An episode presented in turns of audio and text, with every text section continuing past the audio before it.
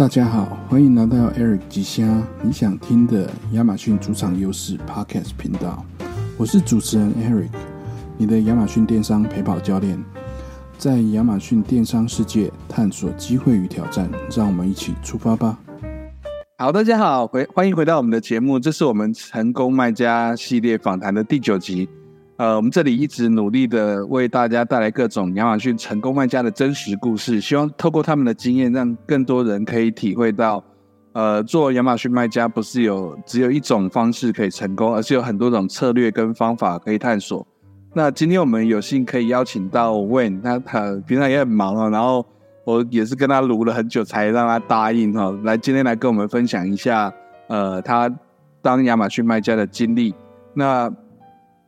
呃，也请也请也请问，今天在节目里面帮我们分享一下他的心得啊？问，可以请你自我介绍一下，就是你当初在呃投入亚马逊自己创业之前，你的工作是什么？然后在我记得在前两年在 COVID 的期间，好像 COVID 对你的这个品类有一点点影响，那还是说没有？那如果说有的话，那当初是什么样的心态让你决定呃？不管 COVID 的影响，然后继续走下去，然后一直到今天。好，我们欢迎 Wen。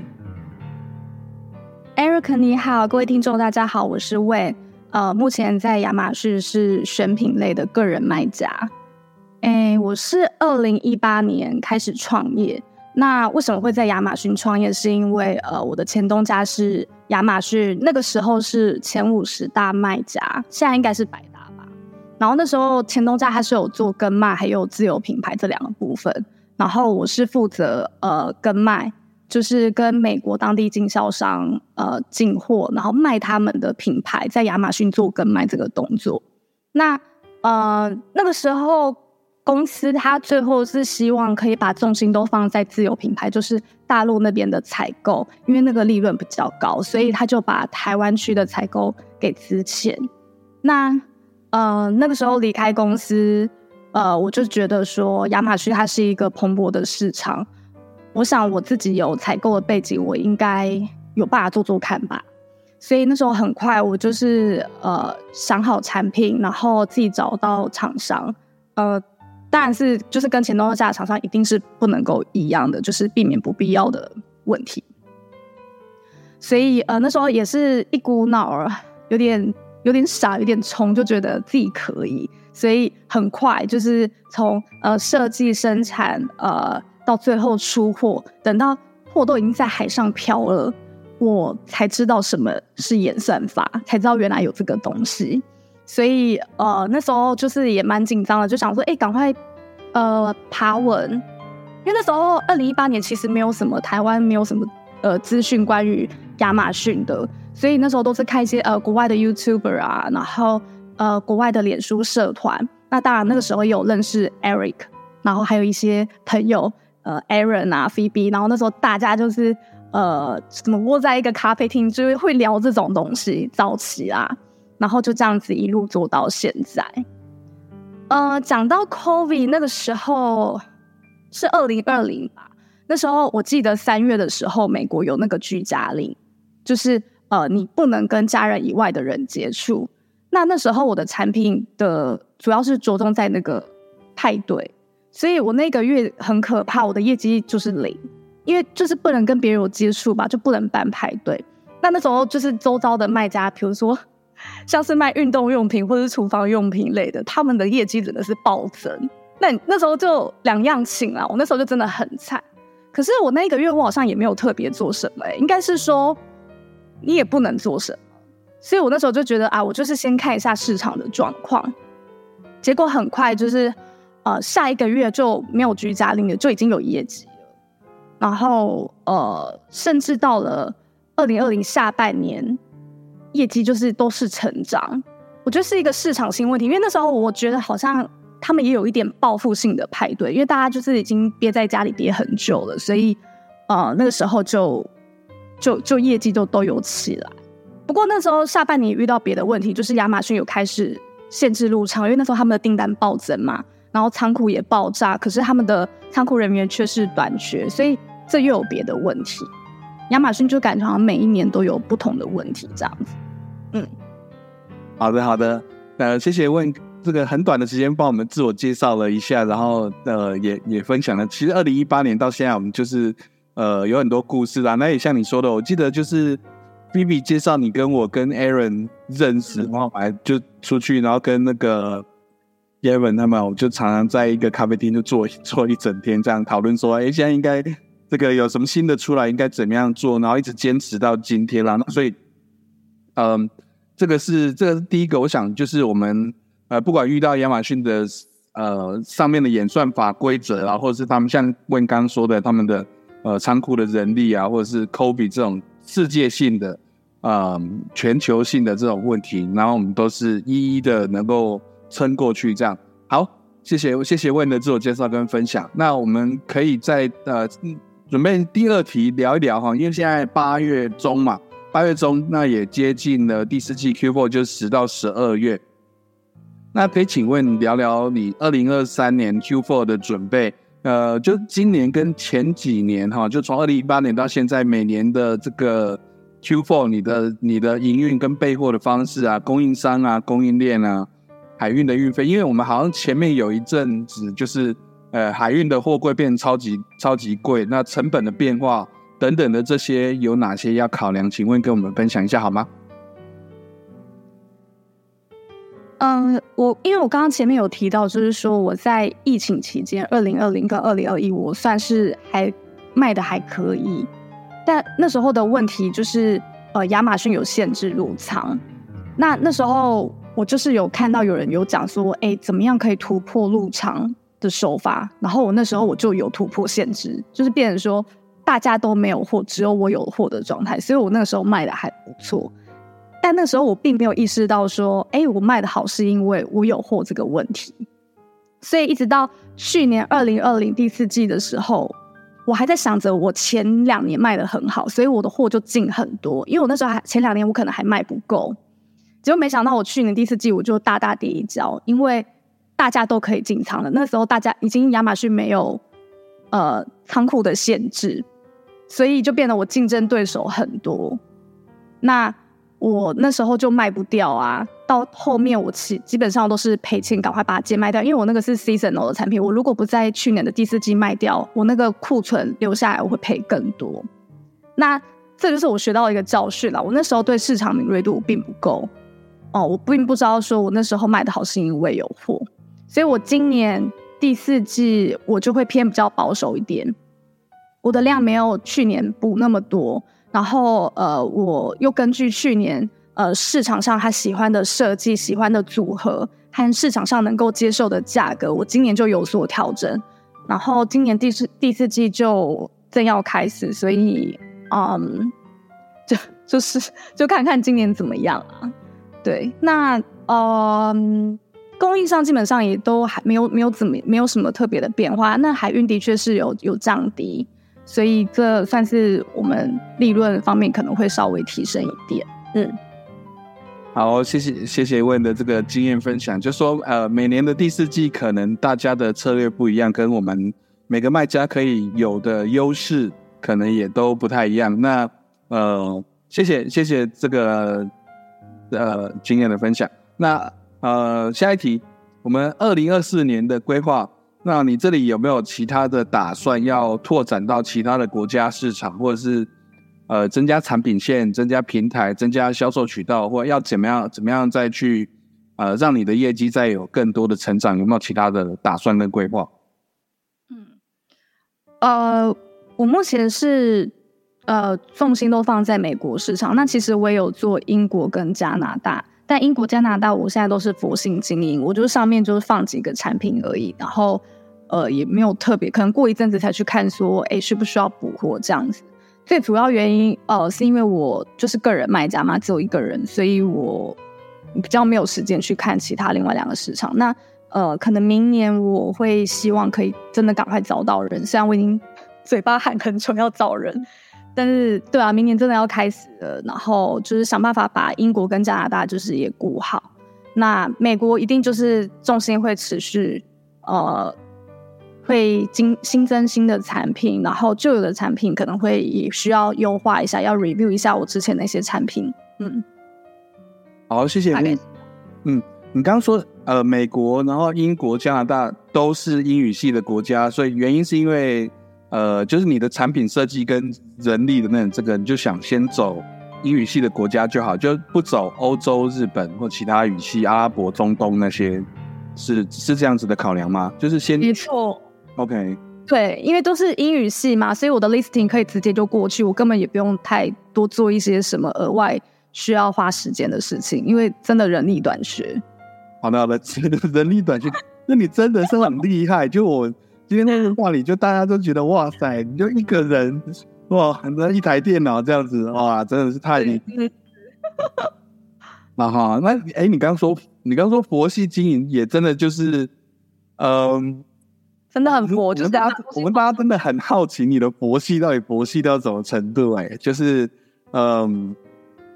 久久才看，久久才看一次，然后还是说你其实在做很多烧香拜佛，可不可以介绍一下我们的？应该要的。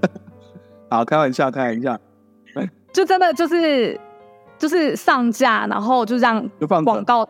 对，就放着，然后真的是过好几个礼拜才啊想到要去看一下这样，然后因为它它卖的速度其实也都差不多，你不会突然间会爆卖，所以就是可能几个礼拜去看一下，就哎差不多就是可能需要补货再这样。要么可以问一个大概？OK OK，可以问一个大概就是比例吗？就是比如说你的你的美国的 SKU 假 SKU 假设是十个的话，那你英国跟加拿大也同样放十个吗？还是啊没有那么多？没有，美国是大概有一百个，然后英国英国可能只有五个，然后加拿大只有三个。OK，那我那其实这两个国家是可以再放更多，但我就有没有没有心力去去做这个事情。明白明白，好好，那所以如果我们有有有正在找找这个工作的这个听众朋友，如果你有有有机会想要。跟魏一起合作的哈，要欢迎，要在找人哦，要对啊，加入我的团队。好的，好的，好的，好，那我们到下一题哦，就是呃，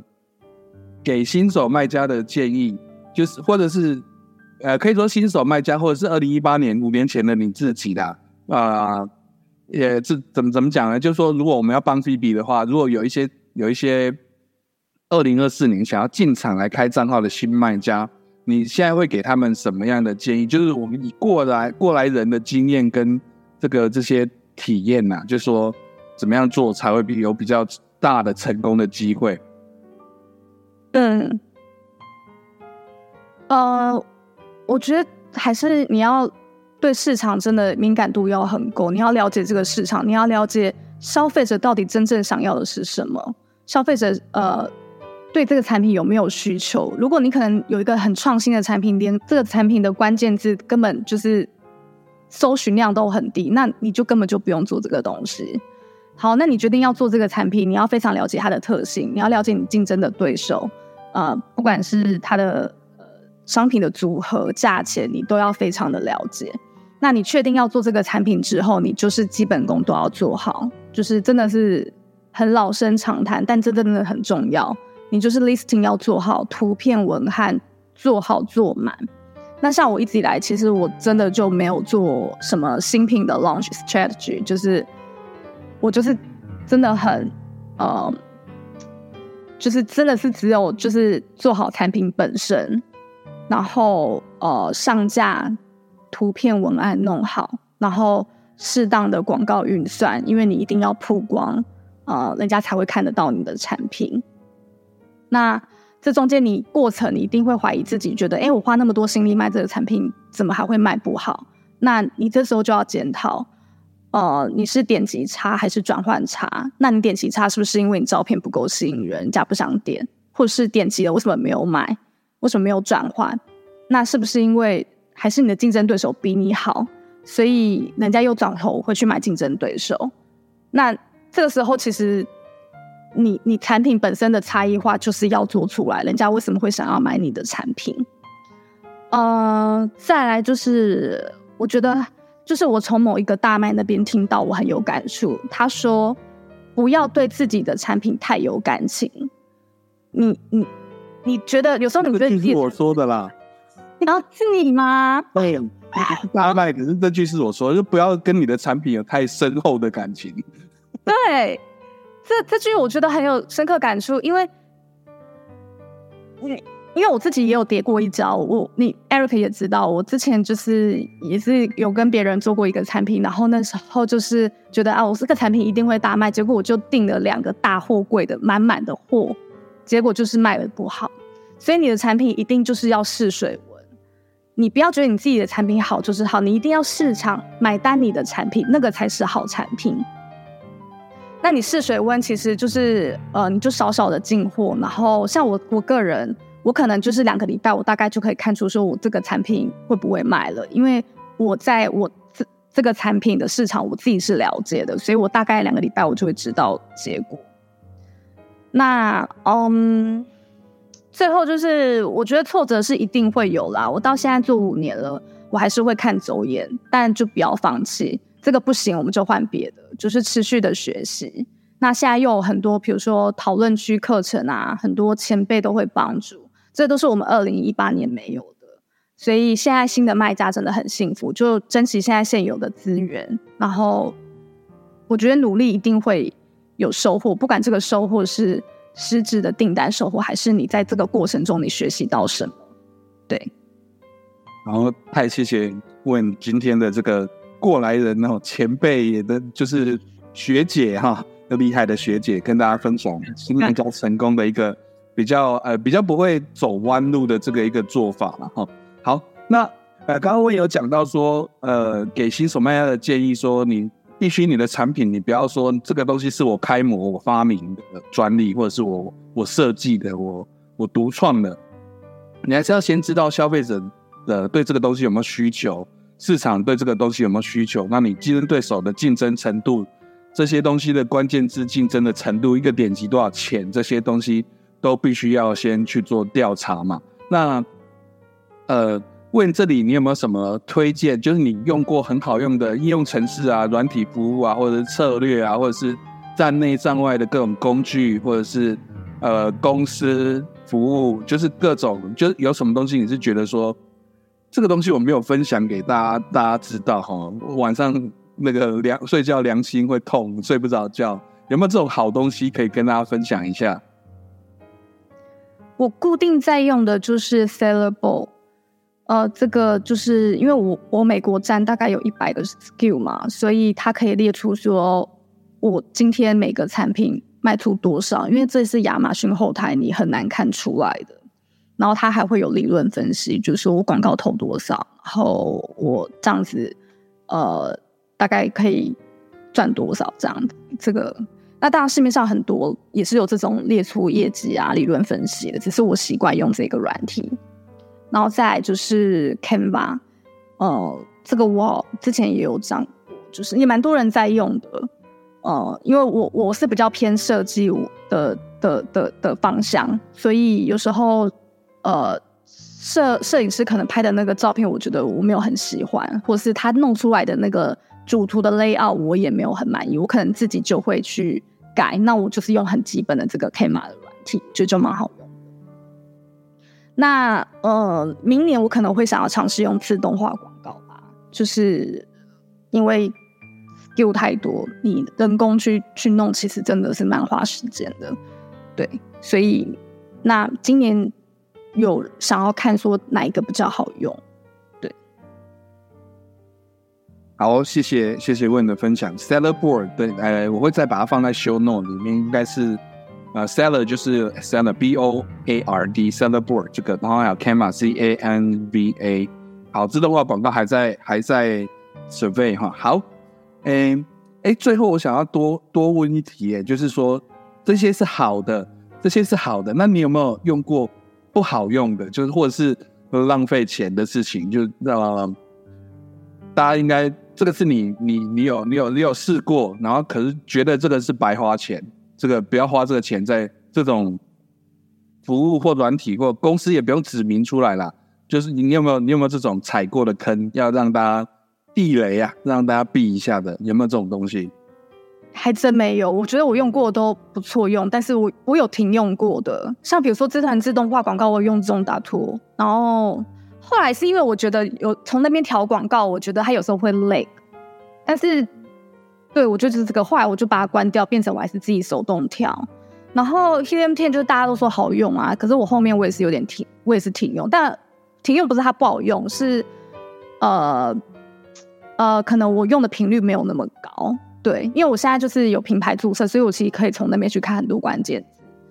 然后，但是我有我会想要再买回来啦，因为它可以那个 keyword checking，那个那个我会想要用这样。我用过都还不错哎，然后之前还有 rebate key 啊，我有用过啊，但现在好像也不适合用那个，对不对？rebate key 现在 rebate key 现在就是它呃，虽然说它还在 SPN 里面，可是它就是哎，反正它可以去可以去增加 keyword ranking juice 的那个那个功能是被我看还有对。那现在还有，可是，呃，可是它就只能够做做 rebate 跟做，就是它可以帮忙你做一些 sale 啦。那没关系，这个，对啊，这个也是前头用过，那现在不能再用的，对，对啊，就是他就犯规了，大概就这样。好，谢谢谢谢。好，那就这些，其实呃，我自己也我自己也是 Helium Ten，我现在也没有在用，那可能呃。有一些有一些自己找工程师写出来的 app 或或怎么样，我们都有一些小小的我们比较熟的几个卖家，我们都会在都会在那个小那个小圈圈里面分享哈。那没关系，那 keyword tracking 用什么？我现在 keyword tracking 吗？呃，我有我有自己的一个 Chrome extension，到时候呃到时候再分享给你用。对对对，OK OK。对，就是本本来用的那个。本来用的那个 AMZ Studio 那个那个 extension 就是他，我觉得他经常会就是只限两百个字，然后有的时候他又跑不完，又会又会荡掉。对对，那现在说我们就自己磕了一个啦，自己磕了。对对对，好，好，那哇，然后被你被你问到，被你问到了，那到时候大家听到这一集，可能就 会大家都要跟你要那个东西。好，我再看，我再看看说。呃，要怎么样给大家哈？好好好好，谢谢谢谢谢谢问今天的时间啊。那嗯，我做结语哦，还有还有没有其他 其他要增加的？要给大家最后的这个鼓励的话，喂，就是不要放弃，对，不要放弃，对，反正反正反正继续做，总有一天会成功就对了了哈。对，好，谢谢谢谢，好，加油，大家加油。好，这次这次的分享问给我们很多宝贵的启示跟建议哈，然后他的故事再再一次证明了，只要有热情跟坚持，呃，任何人都可以在亚马逊上面有机会取得成功。那呃，我也不要分享给我们的这些访谈的内容啊，因为我觉得很有很有呃，对大家很有帮助啦。那所以我也记了很多笔记，在这个 podcast 结束之后呢，我会再把这些。呃，show note 再更新在上面。那下一集我们还还会继续在做这个卖家的访谈。那请大家期待，如果大家喜欢这样子的模式，我们会请到更多的这个呃卖家。那先请亚马逊的，然后之后可能再会请到别的领域的人来跟我们分享这些。呃，数位行销、电商、亚马逊的等等的这些，那希望对大家能够有帮助。谢谢大家，谢谢问，谢谢，谢谢，拜拜，拜。